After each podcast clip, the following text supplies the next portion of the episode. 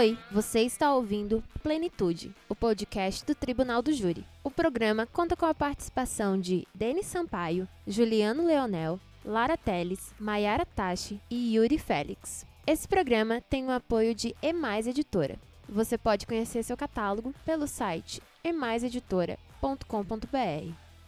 Olá, amigas e amigos do Plenitude Podcast, o seu podcast do Tribunal do Júri. Meu nome é Lara Teles, eu sou defensora pública do Estado do Ceará e em parceria com os meus queridos amigos e amiga Mayara Tachi, Denis Sampaio, Juliano Leonel e Yuri Félix, com o imprescindível apoio da editora Mais, apresento o episódio de hoje do nosso Plenitude Podcast. E hoje nós temos uma convidada mais do que especial, cuja identidade eu não vou revelar ainda, vou fazer um certo suspense, mas que já adianto que vai tratar de um tema super relevante. Eu diria que é um dos temas mais controversos do momento em, no, no que tange ao Tribunal do Júri, que é a possibilidade ou não de um recurso acusatório em face de uma decisão que absolveu um réu ou uma ré no tribunal do júri no quesito genérico. Esse tema está sendo discutido na Corte Superior, é, foi afetado no, no, tema 1087 como é, em repercussão geral pelo STF, está pendente aí de uma decisão do plenário da Corte. E para falar desse tema melhor do que ninguém, eu trouxe a doutora Ana Raíza Cambraia. Ela é defensora pública do Estado do Ceará, mestranda em Direito no Uniceub e ex-integrante do GAETS. Seja bem-vinda ao Plenitude, doutora Ana Raíza. Olá, doutora Lara, muito obrigada. Olá a todos os ouvintes aqui do Plenitude. É um prazer estar aqui hoje.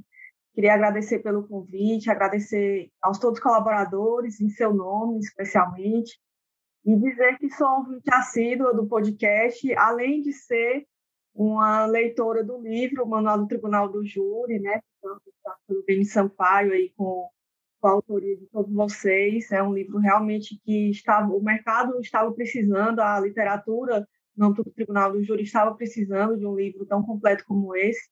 E o podcast aqui que vem é, como a cereja do bolo, né, para nos agraciar com temas que estão sempre em alta sobre o Tribunal do Júri. Então, estou à disposição para esse nosso bate-papo hoje.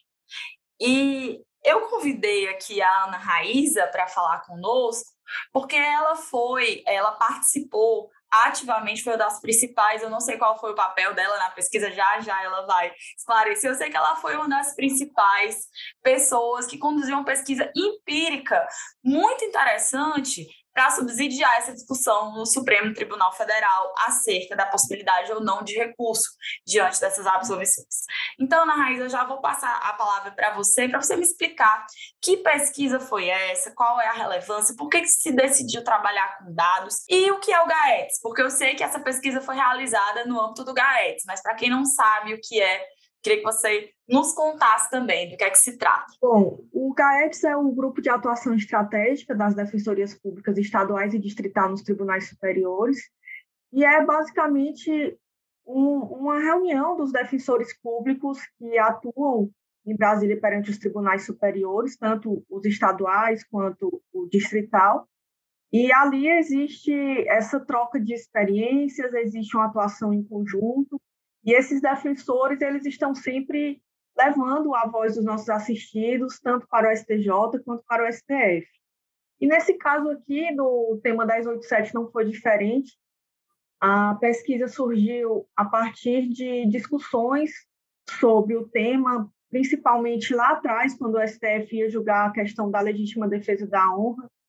Foi pontuado na época, principalmente pelo Ministério Público e um pouco dentro do próprio Supremo Tribunal Federal, que haveria uma certa relação de similitude entre o tema 1087 e a legítima defesa da honra, que é inclusive algo que eu posso detalhar mais adiante.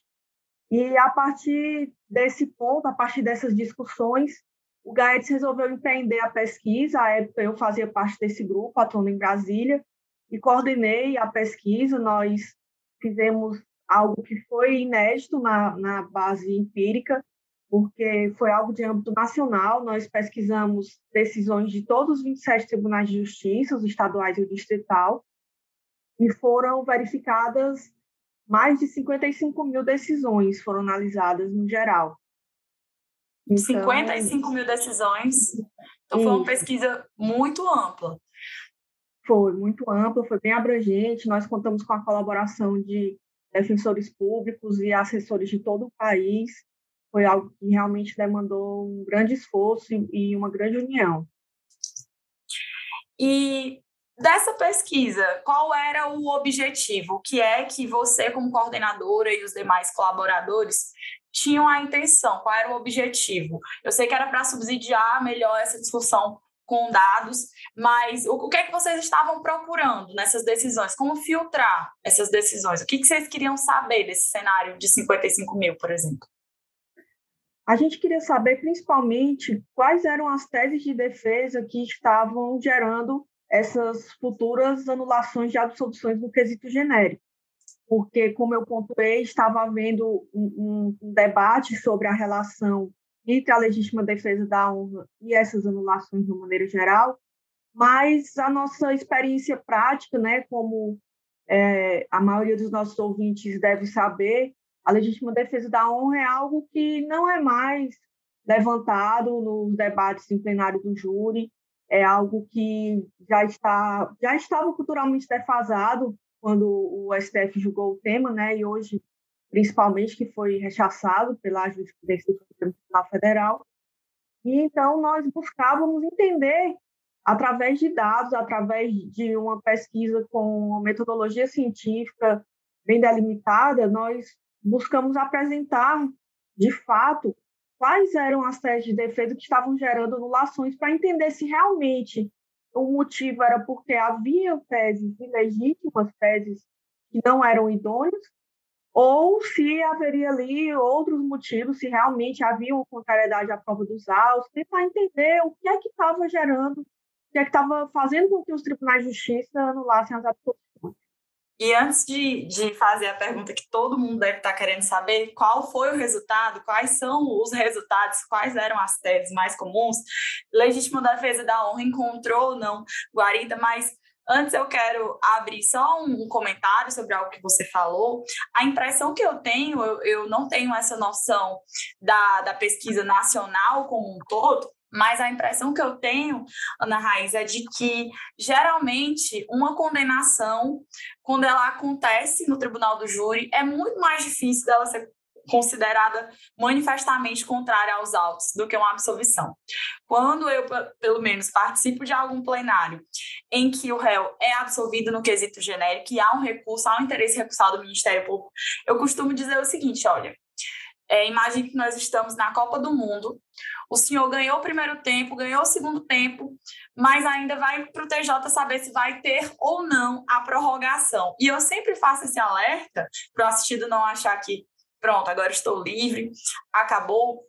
Porque a impressão que eu tenho, pelo menos eu, eu já vi várias absoluções que eu tive a oportunidade de participar em plenário serem caçadas no tribunal.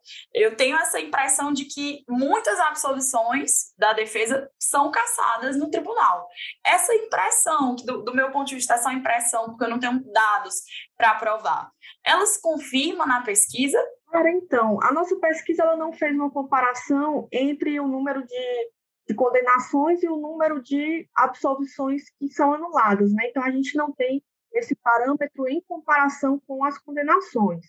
Mas em comparação com a quantidade de júris que são realizados, é, o número apresentado de, de anulações ele até se mostrou pequeno. Foi até um argumento que vai ser interessante ser levado ao STF, é que caso o STF venha a entender pela impossibilidade, né, pela inconstitucionalidade dessas apelações da acusação, isso não vai trazer um, um grande impacto na segurança jurídica dos júris Brasil afora, isso não vai trazer uma reviravolta no sistema de justiça brasileiro, porque, por exemplo, um dado que nós encontramos, inclusive um achado da pesquisa, foi a dificuldade de dados em termos de jurisprudência, é um tema que eu posso também detalhar mais adiante, porque nós não conseguimos apresentar os dados em termos de percentuais. Por exemplo, nós não tínhamos como dizer com, com certeza científica o total de, de é, recursos que foram julgados contra as absolvições, para desse total a gente ter aqueles que tiveram provimento. Mas, para tentar apresentar para aqui para os nossos ouvintes, um, para terem um, um parâmetro em relação a isso, nós encontramos um dado do CNJ, o mais recente encontrado foi de 2019, do Diagnóstico das Ações Penais de Competência do Tribunal do Júri, que ele representa é, a quantidade de sessões do Tribunal do Júri que foram realizadas ali nos últimos quatro anos. E o universo encontrado ali pelo CNJ foi de 28.984. Então, daria ali uma média de 29 mil em quatro anos. Podemos fazer aí um cálculo bem por cima de 7.500 júris realizados por ano, né? Se a gente fizer de maneira proporcional, daria mais ou menos isso. Então, quando a gente pega as anulações que foram encontradas no Brasil no ano de 2019, que foram 248, acaba que a gente não verifica uma um quantidade exacerbada. Mas é óbvio que para a gente ter um, uma análise efetiva, o ideal seria a gente saber quantos júris que realmente houve essa absolução genérica. Né? Porque se a gente tirar dos 7.500, a gente com certeza vai chegar num número bem inferior e quem sabe esses 248 tenham um, um, um significado muito grande dentro do universo das absorções genéricas, né? Mas, infelizmente, os dados à disposição no Brasil, eles não nos permitiram ter a certeza científica para apresentar essa informação. Então, a gente não consegue saber, por exemplo, o total de, de processos em que houve recurso ministerial quantos foram providos e quantos foram, foram improvidos. O que temos aqui, é 248 decisões foram anuladas, ou seja, o recurso foi provido, mas não temos um total desses recursos, é isso? Exato, exatamente. E dentro dessas 248 anulações, ou seja, provimento desses recursos acusatórios, qual foi o percentual, por exemplo, da legítima defesa da honra, que é um dos grandes, é, digamos assim, fogos de artifício que o Ministério Público costuma usar para defender a impossibilidade é, de se caçar esse direito, entre aspas, da acusação de recorrer. Então, eles alegam que se essa, se essa tese for aprovada no STF, então legítima absolvições por legítima defesa da honra iam prevalecer, e isso representa uma clara afronta aos direitos humanos. Mas qual é a repercussão prática disso? em dados. Claro, no ano de 2019 foi o objeto da pesquisa. Lara, o grande achato da pesquisa, ele exatamente faz cair por terra essa alegação, porque de, das 248 absorções no quesito genérica que ocorreram naquele ano, apenas uma foi é, é, de processo com tese de legítima defesa da honra sustentada em plenário. Isso corresponde a 0,4% do total. Então, esses resultados demonstram que as anulações de decisões absolutórias genéricas no júri, elas ocorrem na quase totalidade das vezes em processos cuja tese de defesa foi, na verdade, idônea, foi legal, tal como outros que nós encontramos, como legítima defesa, discriminantes putativas, inexigibilidade de conduta diversa, coação irresistível, imputabilidade.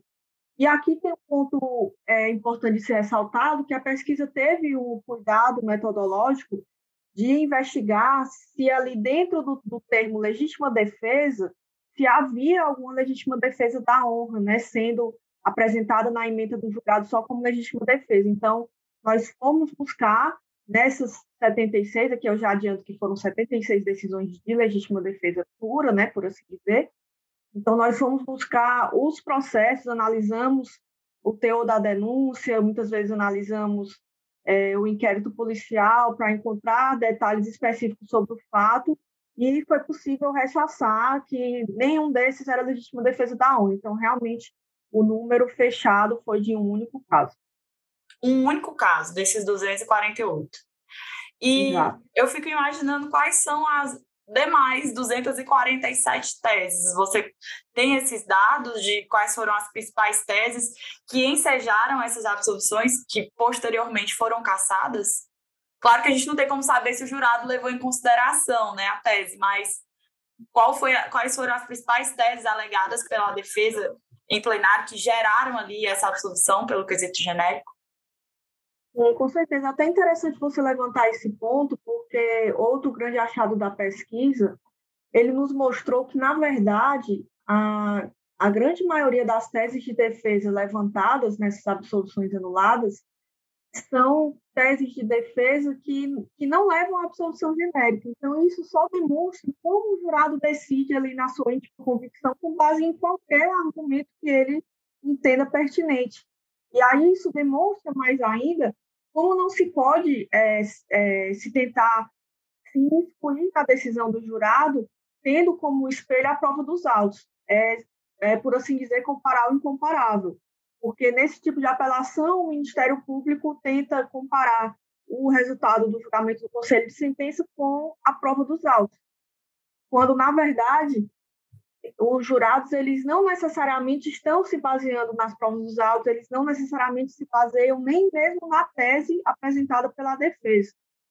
E no relatório que está à disposição no site da Defensoria Pública do Ceará, nós temos o quantitativo das teses encontradas, inclusive por estado, mas para, para apresentar um leve panorama, das 248, como eu adiantei, 76 foram de legítima defesa, sete foram de clemência, seis de inexigibilidade de conduta diversa, um de coação irresistível, um de inimputabilidade. E dessas, como eu, como eu adiantei, 114 foram qualquer outra tese de defesa que não pela absolução genérica. Nossa! Então, como a gente vê, o mais comum, né, muitas vezes, negativa de autoria, ou então só a exclusão de alguma qualificadora, isso aqui realmente é o maior quantitativo encontrado. Ou seja, mesmo que o advogado, o defensor público, é, não tenha pedido a absolvição, o júri absolveu por outro motivo que a pesquisa não, não tem como categorizar de maneira exata. É isso? Exatamente. O que mostra um, uma expressão né, da soberania dos vereditos e o tribunal, se simplesmente caçar uma decisão porque dela discorda, pode vir a usurpar essa competência constitucional. E essa pesquisa ela foi apresentada ao STF? Bom, o tema ele ia a julgamento agora no dia 10 de fevereiro, mas acabou sendo adiado, sem data ainda para ir a julgamento, então a pesquisa ainda não chegou formalmente ao conhecimento dos ministros.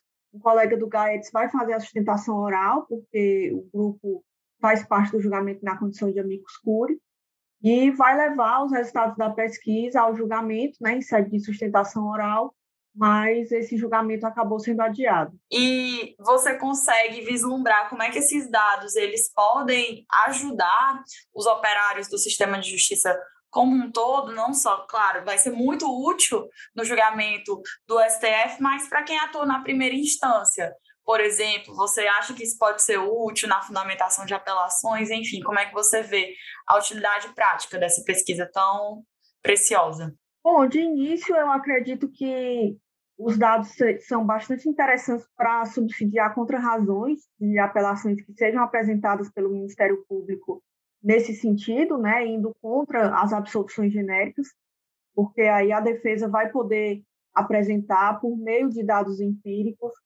que no país inteiro, em todos os tribunais de justiça, está, estão ocorrendo absolvições indevidas, né? Porque o Conselho de Sentença, na sua última convicção, é, acaba, como você mencionou, acaba sendo usurpado no seu veredito soberano quando decide, não necessariamente com base na prova dos autos, e vem o Ministério Público querer vincular essa decisão, que é uma decisão desvinculada, é uma decisão sem, sem relação direta com qualquer fundamento, e vem o Ministério Público querer vincular essa decisão à prova dos autos. Então, de cara, nós temos esse aproveitamento e, claro, é, fazendo até uma alusão ao nome aqui do podcast, na plenitude de defesa nos debates em plenário, sempre é válido né, levar ao conhecimento dos jurados pesquisas, levar ao conhecimento dos jurados como a defesa sempre vem buscando aprimorar o seu papel no âmbito do tribunal do júri mostrar para eles que a defesa aí a, é, ao redor de todo o país não está alegando teses absurdas, está sim em busca do reconhecimento de teses legítimas, de teses idôneas, e que, infelizmente, algumas vezes os tribunais de justiça acabam anulando o que o conselho de, de sentença decide, mas mostrar que a defesa vem lutando contra isso e vem tentando fazer prevalecer a soberania ali do juízo por jurados. Perfeito, Ana Raíza. Muito obrigada pela sua participação. Parabéns a você e a todos os membros do GAETS. É muito feliz essa união da teoria e da prática, principalmente para que o Supremo Tribunal Federal possa tomar uma decisão com base em dados, ainda que a decisão venha num sentido contrário, pelo menos se vê o protagonismo da Defensoria Pública nos tribunais superiores, tentando influenciar a formação da jurisprudência, levando a voz dos vulneráveis para o âmbito decisório mais poderoso do nosso sistema de justiça. Cai por terra também aquele mito de que vulnerável, processo de vulnerável não chega ao STJ e ao STF. Só que só crime de colarinho branco, o STJ e o STF só vem crime de colarinho branco. Esse mito vem cada vez mais sendo, sendo desconstruído, e esse tipo de pesquisa só fortalece a ideia de que as cortes superiores são para todos, e não só são para todos, mas são para todos e com qualidade para o vulnerável também. Eu, como sua colega, é, fiquei muito orgulhosa ao saber dessa pesquisa e achei que todo mundo é, deveria saber mais detalhes sobre ela, porque certamente vai nos ajudar aí na nossa prática do Tribunal do Júri. É, passo para você, se você quiser fazer alguma consideração final, dar algum alô para o nosso ouvinte. Bom, muito obrigada, que finalizando só mesmo para agradecer mais uma vez pelo, pelo convite, agradecer a atenção de quem continua nos ouvindo até agora, tanto os ouvintes quanto os colaboradores, e que sigamos aí em busca de resguardar sempre a plenitude de defesa. Perfeito, muito obrigada. E a gente encerra o episódio de hoje. Até semana que vem.